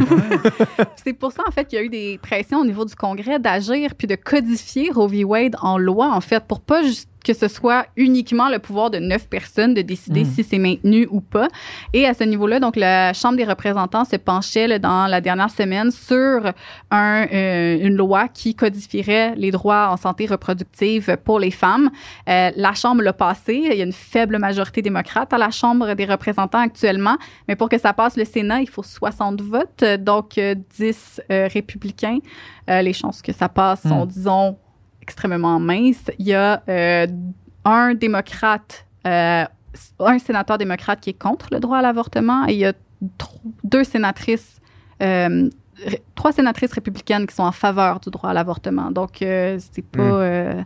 ça augure pas bien pour la codification là, de, du hmm. droit. C'est quoi le, le, pouvoir du président Joe Biden sur cette question-là? Est-ce qu'il, lui, peut dire c'est très limité. Y a-t-il des, lois euh, fédérales qui peuvent, ou c'est État par État, puis... Il pourrait avoir une loi fédérale, puis c'est ça, en fait, que la Chambre des représentants et le Sénat, au niveau du Parti démocrate, tentaient de faire adopter, mais Joe Biden ne peut pas unilatéralement adopter des mhm. lois. Le pouvoir est au Congrès, mhm. euh, et la majorité du, euh, démocrate, des démocrates au Sénat est trop mince pour dire qu'on peut passer un projet de loi qui est aussi chargé politiquement que le droit à l'avortement actuellement, parce que c'est très, très polarisé comme droit. Ça divise vraiment là, sur les lignes de parti euh, au niveau des, euh, des élus. Là. Comme je mentionnais, il y a trois républicaines qui sont en faveur du droit à l'avortement et il y a un démocrate qui est contre. C'est vraiment sur les lignes de parti. 50-50.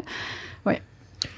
on dirait que on dirait que ça regarde pas bien dans le fond là, tu sais. Puis euh, j'ai l'impression que la pente est glissante à partir de là. Parce que si ça passe de ce côté-là, puis que là, ça se rend en Cour suprême, puis que là, c'est confirmé que, euh, que finalement, on renverse Roe v. Wade.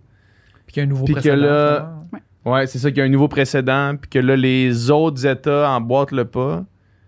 Pour les États-Unis, c'est dangereux, mais moi, en tout cas, lors des dernières élections fédérales ici au Canada, où est-ce qu'il y avait des, des ministres, pas des ministres, mais des, euh, Des députés. des députés conservateurs qui disaient être anti-choix, je trouve que ça devient dangereux pour même ici le droit à l'avortement.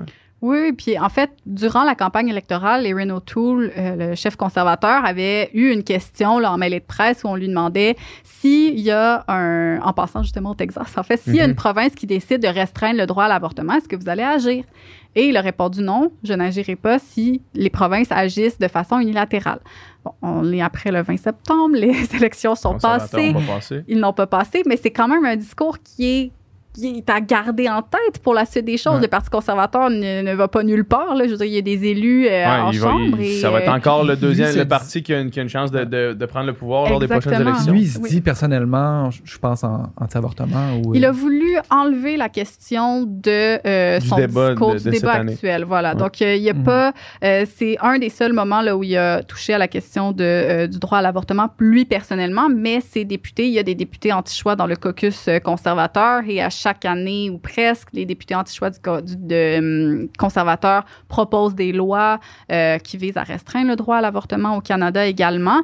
Euh, mais même au-delà du Canada, en fait, qui est les États-Unis, qui sont quand même une puissance mondiale euh, et qui, ont un, poids symbolique également là, en termes de, diffusion de la culture et autres, que euh, qu'il y a une restriction de ce droit à l'avortement-là qui soit aussi flagrante. Ça peut avoir des impacts aussi sur d'autres euh, États, sur d'autres euh, situations à l'international. Il faut Mhm. préciser, selon les, les chiffres du Guttmacher Institute, depuis les années, depuis le début là, de l'année 2000, il y a uniquement trois États à l'international qui ont restreint de façon euh, vraiment euh, visible le droit à l'avortement, et c'est le Nicaragua, la Pologne et les États-Unis. mhm. Euh, alors que dans d'autres contextes, il y a eu euh, libération du droit à l'avortement ou euh, euh, élargissement de ce droit-là, même dans des contextes où la religion est très présente. À quelques jours après la- l'entrée en vigueur de SB 8 au Texas, la Cour suprême du Mexique a dit que les États n'ont pas le droit de criminaliser l'avortement au Mexique. Donc, euh, alors que la- la- l'Église catholique est particulièrement euh,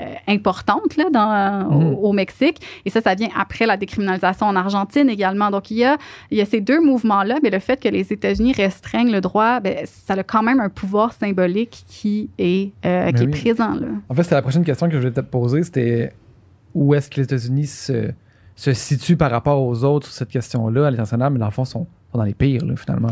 Ben, au niveau de l'implantation de restrictions, on voit qu'il y a vraiment une- un activisme en termes de, de restrictions, mais l'avortement, bon, jusqu'à preuve du contraire, Roe v. Wade existe encore et il y a encore une accessibilité au droit à l'avortement. Donc, on, est, euh, on se situe quand même là dans le, le- la- le- le- le- le groupe des États qui reconnaissent le droit à l'avortement Mhm. actuellement, Mhm.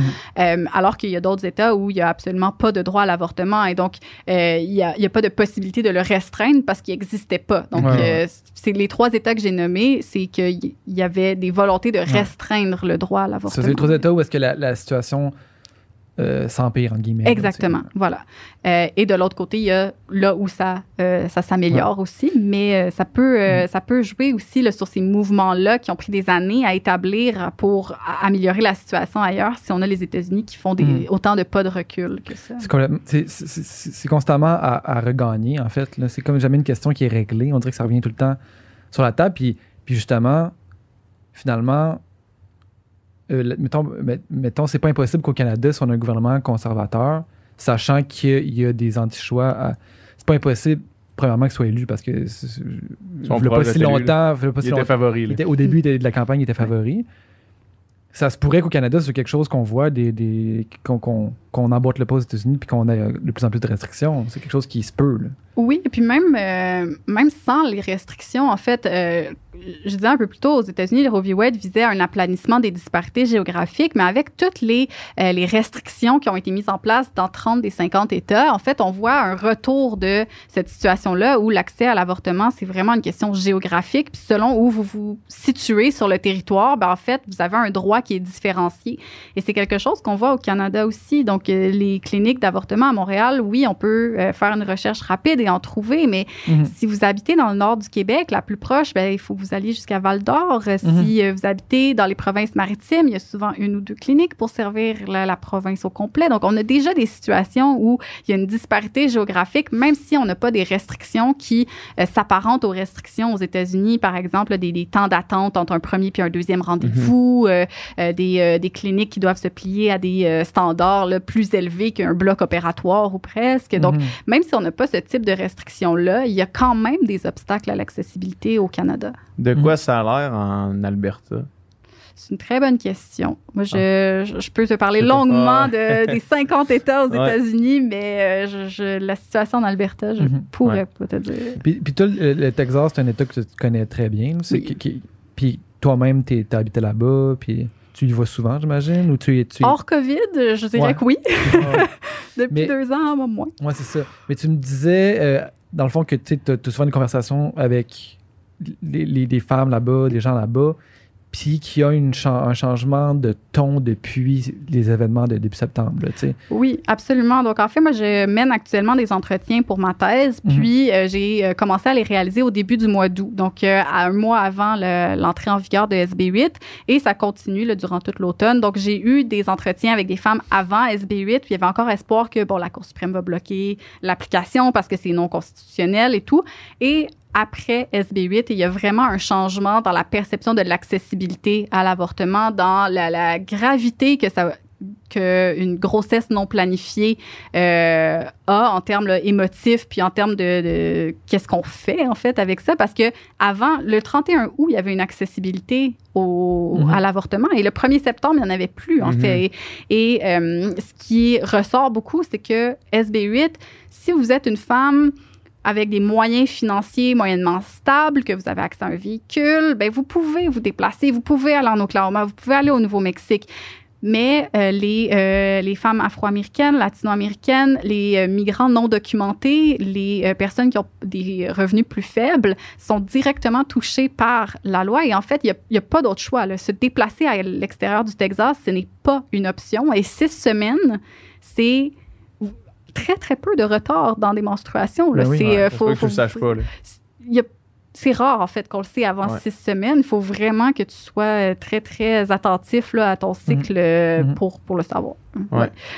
Donc, euh, c'est sûr que qu'en parlant avec des, des femmes là-bas, euh, il y a beaucoup de peur, il y a beaucoup d'anxiété à la possibilité d'être euh, enceinte. Et la problématique aussi, c'est qu'il n'y a pas juste des restrictions au droit à l'avortement au Texas, mais il y a aussi des difficultés d'accessibilité à la contraception. Donc, il y a des euh, pharmacies qui euh, refusent d'avoir le plan B, qui est la contraception d'urgence. Ouais. Donc, si jamais il y a un problème avec la contraception première, euh, pour des raisons idéologiques, parce qu'ils considèrent que c'est une pilule d'avortement. Donc, il y a une- un manque d'accessibilité de plan B. Il y a des endroits où il y a des manques d'accessibilité de euh, certains types de contraception. Donc, les femmes sont forcées soit de prendre une contraception qui n'est pas idéale pour eux ou de ne pas avoir de contraception. Donc, c'est tous ces enjeux-là. En fait, c'est pas juste la loi SB8, c'est pas juste l'accessibilité à la clinique ou pas, mais c'est cette loi-là vient dans un contexte où au Texas, il y a déjà beaucoup d'entraves à tout ce qui est droit reproductif et euh, qu'il y a vraiment une disparité euh, selon euh, le, le profil euh, socio-économique d'une femme, selon son origine ethnoculturelle, puis selon où est-ce qu'elle se situe dans l'État même du Texas. Mhm. Mhm. Mais ça, ça, ça le danger, j'imagine, de ça, c'est de creuser encore plus les écarts, euh, les écarts de, de, de Socio-économique. socio-économiques des gens, là, tu sais. Oui, oui, parce qu'on De marginaliser encore plus les, les immigrants, dans le fond, puis les personnes de couleur, puis les personnes qui n'ont pas accès à ces choses-là, les, les strates plus pauvres. là.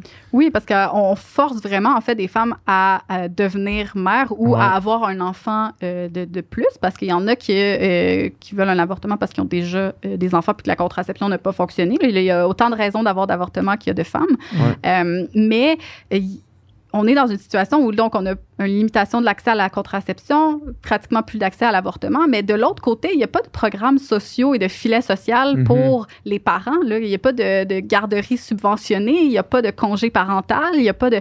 Donc, on se retrouve dans une situation où on ne peut pas mettre un terme à une grossesse, on a de la difficulté à prévenir des grossesses, puis lorsqu'on on, on a une grossesse, puis qu'on mène la grossesse à bien, ben On n'a pas d'aide du gouvernement. Exactement. Donc, Hmm. on n'a pas de. euh, Il y, y a un concept qui s'appelle la justice reproductrice. Qui est le droit d'avoir, de ne pas avoir d'enfants.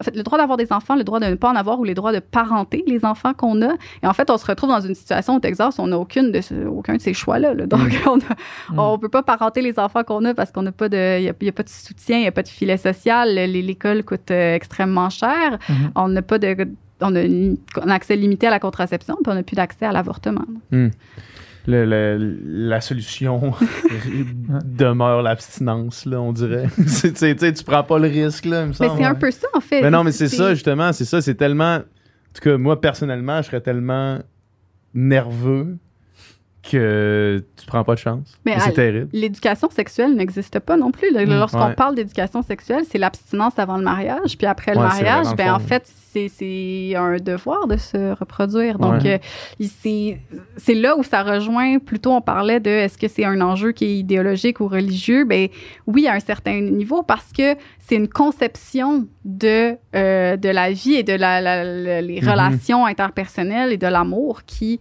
euh, qui s'inscrit dans ça et qui a, qui a un impact sur tous les aspects de la santé reproductive également. Et on peut même ajouter une autre couche à ça où la question de la reproduction, c'est également par rapport, ça peut être lié aux enjeux démographiques, puis à la euh, perte d'importance des communautés euh, blanches aux États-Unis. Donc, il y a tout aussi ce discours-là hmm. qui peut être lié avec la volonté de restreindre l'accès à l'avortement. Hmm. Depuis tantôt, je, réfléchis à, à, la stat que tu as dit, en fait, que depuis 73, l'opinion publique par rapport à l'avortement n'a pas réellement changé. Puis, sous le goût, quand tu as dit ça, je me disais, ah, pas si pire. Mais en même temps, quand on considère, tu sais, que. C'est terrible. C'est ça, c'est, en fait, c'est terrible, finalement, tu sais, que, que ce qu'on considère comme étant progressé, puis comme, comme étant le, le chemin qu'on veut prendre, finalement, on n'a pas avancé du tout en 50 ans. C'est assez alarmant, finalement. Ben, en fait, c'est qu'il y a une majorité des électeurs qui soutiennent Roe v. Wade. Donc, mhm. ça, c'est une bonne chose que ça n'allait pas augmenter. Il y a toujours une frange qui ne va pas soutenir le droit à l'avortement. Puis, il y a toujours. Euh, dans un contexte où on est dans une société où il y a quand même une grande affiliation euh, religieuse, où les gens vont euh, à l'église de façon beaucoup plus structuré que qu'ici, par exemple, ben c'est quand même, moi je le vois d'un point de vue plus positif où malgré ça demeure une majorité. ça, demeure une majorité de gens qui sont en soutien à Roe v. Wade et au maintien du droit à l'avortement. Mais c'est vraiment, c'est ça la cause principale au final de, de, de la réticence à l'avortement, c'est la ferveur religieuse aux États-Unis ou il y a d'autres? Ben, c'est la, l'affiliation religieuse vient à être mélangée avec la politique. Puis on a donc, on a l'aspect où il y a la polarisation qui est de plus en plus grande entre les démocrates et les républicains et que les deux camps sont campés dans leur ligne, puis on ne bouge pas de là. Il y a le rôle de, effectivement, la religion, puis l'activisme religieux qui est présent. Mm. Euh, et on, a donc le mélange des deux, où on a des législateurs qui appartiennent à une de ces communautés religieuses-là qui transposent ça euh, mm. dans la loi, selon les lignes de parti. On dirait qu'il y a quelque chose là-dedans. tu sais, l'importance de la religion dans les, la législation, puis même à l'intérieur de législateurs, ben, un législateur qui pourrait écrire une loi basée sur une idéologie religieuse, ça fait pas ça fait pas de sens dans ma tête, tu sais, puis puis t'essaies de te dire comment sortir de ça, tu sais, comment essayer d'enlever complètement la religion des, des, décisions de législation dans le fond, parce que parce qu'après ça, c'est ça devient dangereux, tu sais, d'avoir des glissements dans cette direction-là, tu sais. Oui, euh, mais après, c'est que c'est une partie identitaire. C'est là où c'est difficile, où euh, comment après dire que une personne afro-américaine ou latino-américaine devrait ne pas euh, prendre ces, ces expériences-là par rapport à la façon dont on aborde la loi. C'est un marqueur identitaire qui est très fort et qui, qui vient aussi avec des aspects de conception du monde, en fait, que même si on ne met pas l'étiquette religion dessus, ben ça vient avec la façon dont on aborde le mhm. monde parce que ça a été ancré dans l'éducation, parce qu'on a mhm. été élevé de cette façon. quand même religieuse, là, tu sais. Oui, mais de l'autre côté, tu sais, mettons, si on prend l'exemple du catholicisme, ben, il y a la, valeur de euh, d'engager avec les autres et d'aider l'autre. Ben, où est-ce qu'on met la ligne entre c'est une valeur religieuse versus c'est une valeur hmm qui est bien d'avoir, d'être. On, brûle toutes les Bibles, puis on réécrit un document qui a aucune connotation religieuse, qui est juste comme le guide du comment mm. bien se tenir en société, mettons. Comment bien exister. C'est ça, le problème aussi, du moins du christianisme, j'imagine, de, plein de religions, c'est que, tu dans cette Bible-là, il y a tout et son contraire, puis tu peux un peu aller chercher euh, ce qui finalement, toi... Euh, Fait ton affaire. conforte euh, tes, tes, idéologies. Là, oui, il y a beaucoup d'interprétations. Oui, on veut. Mais puis, je, pose la question naïvement, puis peut-être que peut-être que peut-être qu'on ne sait pas, mais tu sais, euh, dans la Bible comme telle, y a-tu vraiment une ligne euh, sur l'avortement ou bien c'est juste devenu comme la position du christianisme en général, mais ça, ça a-tu vraiment, dans le sens la racine est claire? Oh, mais je me suis lu la Bible. Très très bonne question. Écrivez dans les commentaires si vous avez lu la Bible. parce que tu sais, des fois, on, il y, a beaucoup de choses qui sont mises sur sur, le, dos de la le dos de la religion, du moins, qui sont des, positions de la religion, mais que finalement, tu, tu check, puis euh, ça a été décidé pas par ce qui est écrit là-dedans, mais par, euh, par l'institution, par les, la tradition qui en a suivi. le rôle de l'interprétation est très intéressant. Puis un des éléments qui ressort de mes entretiens actuellement, c'est que il y a la, position, par exemple, que certaines des participantes vont euh, associer à leur mère qui disait, bon, ben, l'avortement, c'est mal, sauf si ça t'arrive à toi. Pour toi, on va s'arranger pour que tu y aies accès. Donc, il y a aussi cet aspect-là qui est intéressant avec le, position, la, la, position des gens sur l'accès à l'avortement, c'est que il y a la position pour soi versus la position pour les ben autres, puis il y a l'appartenance religieuse, oui, mais après, il y a aussi des variations dans l'appartenance religieuse entre les, différentes, euh, les différents groupes religieux.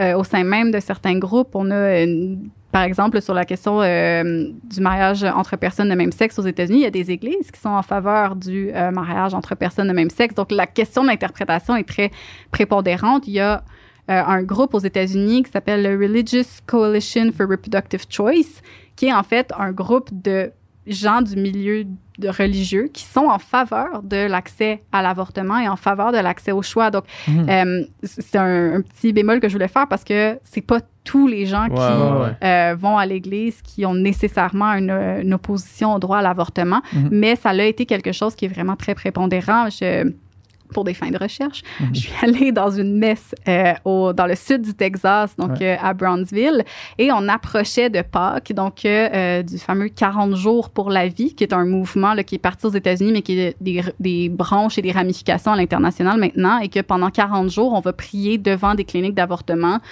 pour, pour, pour, demander à ce que ça cesse. et ils, recrutent des, des gens pendant la messe, mais c'est pas tout le monde qui est activement en faveur de ça, mais il y a le lien entre les deux parce que il y a mm. une partie euh, des, des, des, gens qui sont très croyants qui font partie du mouvement anti-choix. Euh, mais ça ne mm-hmm. veut pas dire que toutes les personnes croyantes sont anti-choix. Mm-hmm. Juste pour le préciser. tu disais que ton euh, que, que, ta thèse avait aussi une ben, qu'il y avait une portée d'activisme quand même là, tu sais, puis qu'est-ce qu'est-ce qu'on fait à partir de maintenant? Tu sais, pas là, je parle, je dis au on, là, mais comme comment est-ce que on, en tant que société, des gens, probablement que la plupart des gens qui nous écoutent ont un, peu le même, la même pensée que nous autres sur ces questions-là. Comment on fait pour essayer de redresser le, le chariot puis essayer de pas tomber dans cette pente glissante-là puis de rester surtout attentif? J'imagine qu'évidemment, aller voter quand c'est le temps de voter, puis ces choses-là, ça, c'est un, classique, là, mais comment est-ce qu'on fait pour essayer de se protéger de cette possibilité que dans 20 ans, on se retrouve avec euh, des droits en avortement vraiment restreints, ou moins que 20 ans même? Là? Bien, je pense que ça revient un peu à, la discussion qu'on avait pourquoi les anti-choix sont un peu plus actifs que les, pro-choix, mais c'est parce que on a l'impression qu'en fait, c'est un droit qui est acquis, que ce sera jamais enlevé, que, mm-hmm. c'est là pour rester. Euh, puis c'est cette idée-là, en fait, qui fait qu'on n'est pas euh, on n'est pas aussi attentif à euh, ces petits moments d'érosion du droit parce que ça mm-hmm. c'est venu d'une façon où on se dit ah ben c'est une loi. Ah c'est une autre loi. Puis là maintenant on se ramasse avec un cadre législatif qui fait qu'il y a tellement d'obstacles que oui le droit est encore là mais accéder au droit c'est rendu quasi impossible.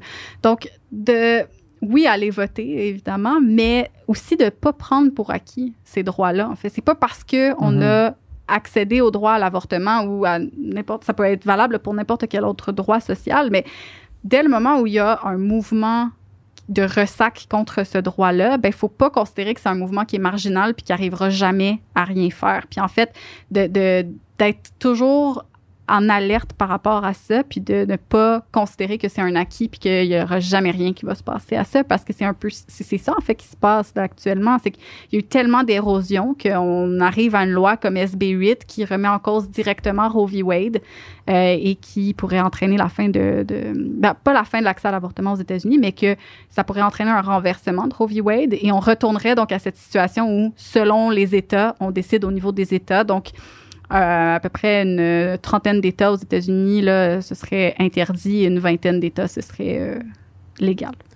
Une Hmm. trentaine, Oui. ce serait interdit? Parce qu'en fait, il y a dans une euh, un gros nombre. Il y ben, a en fait, 30 États qui seraient contre La, l'avortement. la majorité des États ruraux, I guess. Là. Euh, ben, les- la majorité des États républicains, en fait, euh, le Guttmacher Institute, qui est un think tank de recherche aux États-Unis sur les droits reproductifs, produit à chaque année une carte des États-Unis et euh, classe, classe les États là, comme étant euh, très euh, favorables jusqu'à très hostiles au droit à l'avortement. Il y a 30 États actuellement sur 50 qui sont considérés comme hostiles ou très hostiles au droit à l'avortement. Hmm. Et dans la majorité de ces 30 Jesus États-là, il y a des lois qu'on appelle des trigger laws, donc euh, des lois qui sont adoptées et qui disent explicitement si Roe v. Wade tombe, l'avortement est illégal dans notre État. Donc, à partir du moment où la Cour suprême rendrait une opinion qui renverse Roe v. Wade, l'avortement serait rendu illégal dans ces États-là. Et c'est là où, à l'inverse, il y a des États euh, qui favorisent le droit à l'avortement, qui, eux, ont des lois inverses. là. Donc, euh, si, Roe v. Wade tombe, ça reste légal dans notre État. Euh, donc, on se retrouve dans cette situation-là, là où oui, il y a 30 États. Tout ça avec une majorité des Américains qui sont pro-choix. Qui sont en faveur que Roe v. Wade reste. Qui sont. OK, OK, OK. Ça ok. veut pas dire qu'ils sont nécessairement activement pro-choix. Et c'est là où, la, lorsqu'on décompose entre êtes-vous en faveur de l'avortement dans Mhm, tous les cas, mhm, certains mhm, cas où pas- la majorité se retrouve dans, dans certains cas.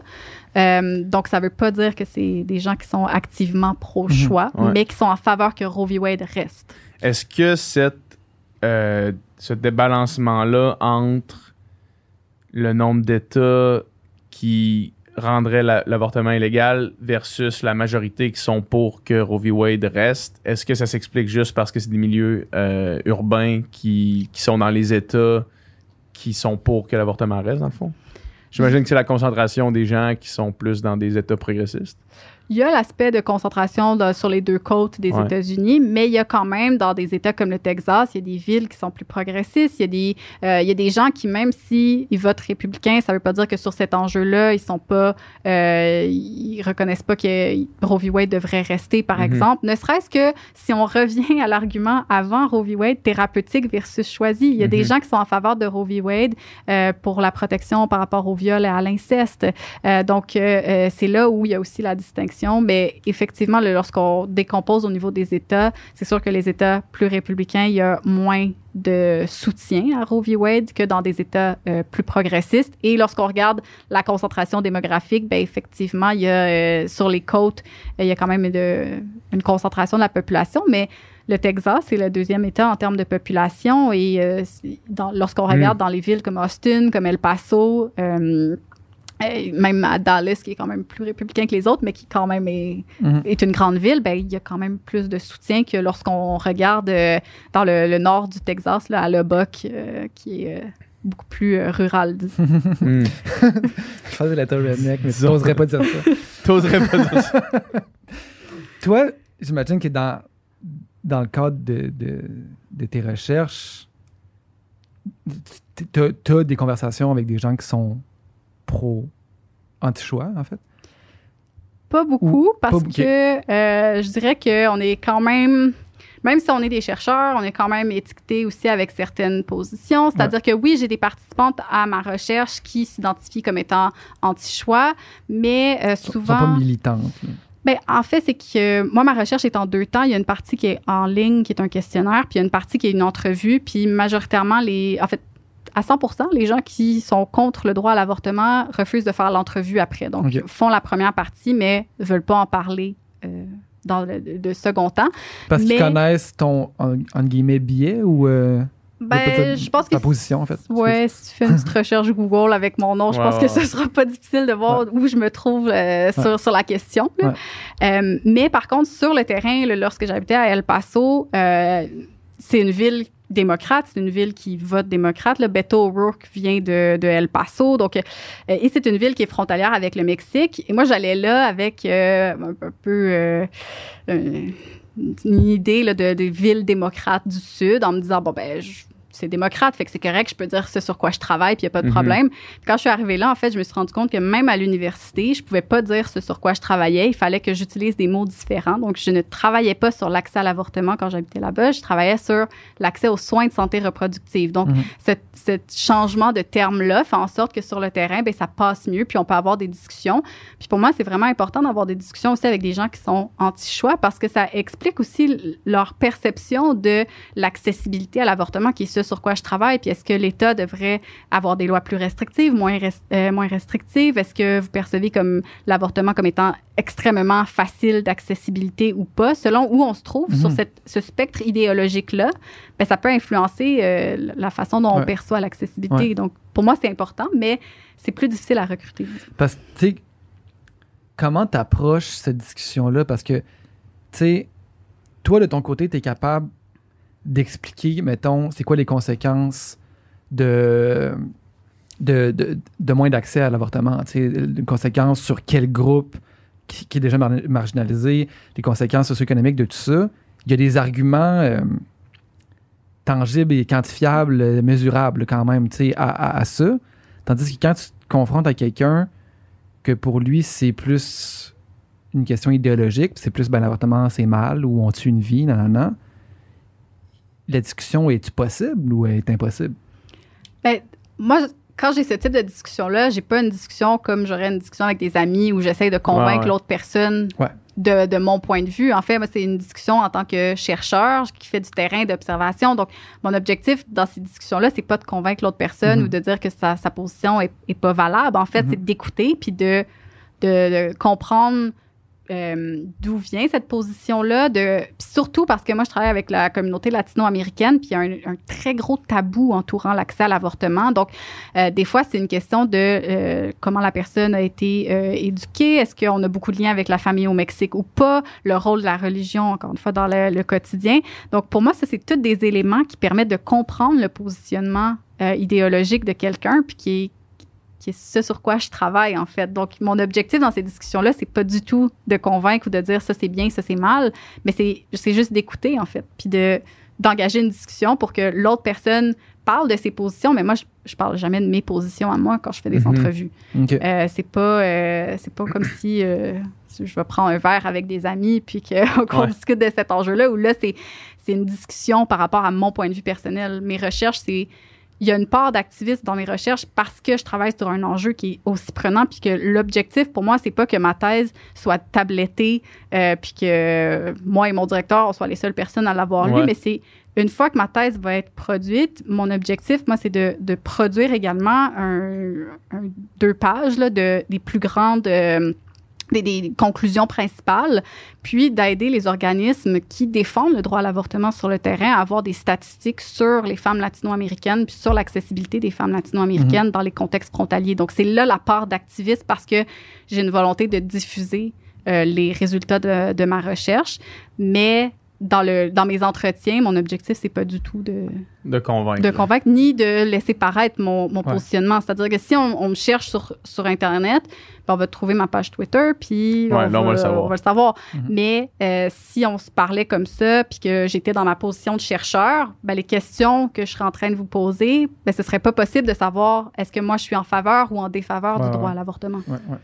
L'autre jour, l'autre jour, j'ai... Euh, j'avais une discussion avec un, groupe d'amis, puis c'était la première fois, moi, je, moi en tout cas, naïvement, j'imagine, je croyais que la, la être pro-choix, c'était comme euh, assez standard dans notre génération, mettons. Puis, tu sais, j'ai jamais été confronté à, à une idée opposée à celle-là. Euh, jusqu'à dernièrement, parce que je parlais avec un groupe d'amis, puis amené, la question a été abordée à cause justement des, des récents événements au Texas.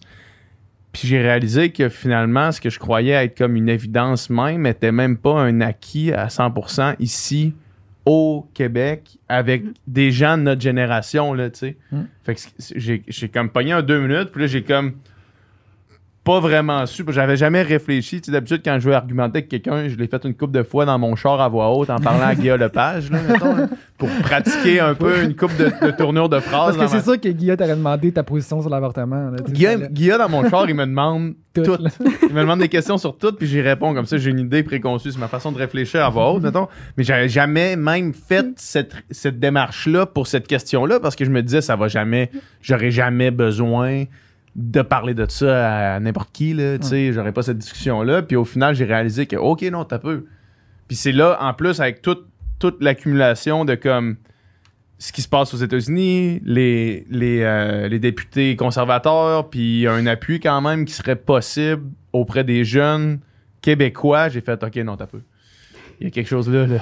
Mais c'est là où c'est intéressant parce que ça renvoie à l'idée de tantôt qu'est-ce qu'on peut faire? Ben, c'est qu'on prend pour acquis que c'est un droit. C'est ça, On prend pour acquis que c'est un droit qui est ici, puis c'est une posture, en fait, qui est informée par notre génération, qui est informée aussi par notre statut socio-économique, par notre origine ethnoculturelle, parce que pour nous, en fait, il n'y a jamais eu de, de questionnement de est-ce que c'est un droit ou pas. Euh, on est né, puis c'était un droit Mhm. euh, au Canada, ou presque, là. Mhm. Mais, Ouais, ouais. euh, dans mon cas, moi, je suis née puis c'était c'était un droit, donc j'ai pas eu ce questionnement-là. Puis euh, historiquement, euh, notre groupe ethnoculturel n'a pas été visé par des pratiques de euh, stérilisation forcée, par exemple, ou par d'autres pratiques de contrôle de la santé reproductive, qui fait qu'on serait euh, plus euh, plus au fait de ces enjeux-là, ou qu'on remettrait en cause le ok, mais peut-être que ça va nous être enlevé à un moment ou euh, ou autre. Là. Donc c'est une posture aussi où on a un, un privilège de considérer comme étant un droit, mais qu'on doit remettre en cause ça parce que ça se peut que ce soit plus un droit. Puis Mm. c'est ce qu'on est en train d'apprendre par rapport aux États-Unis.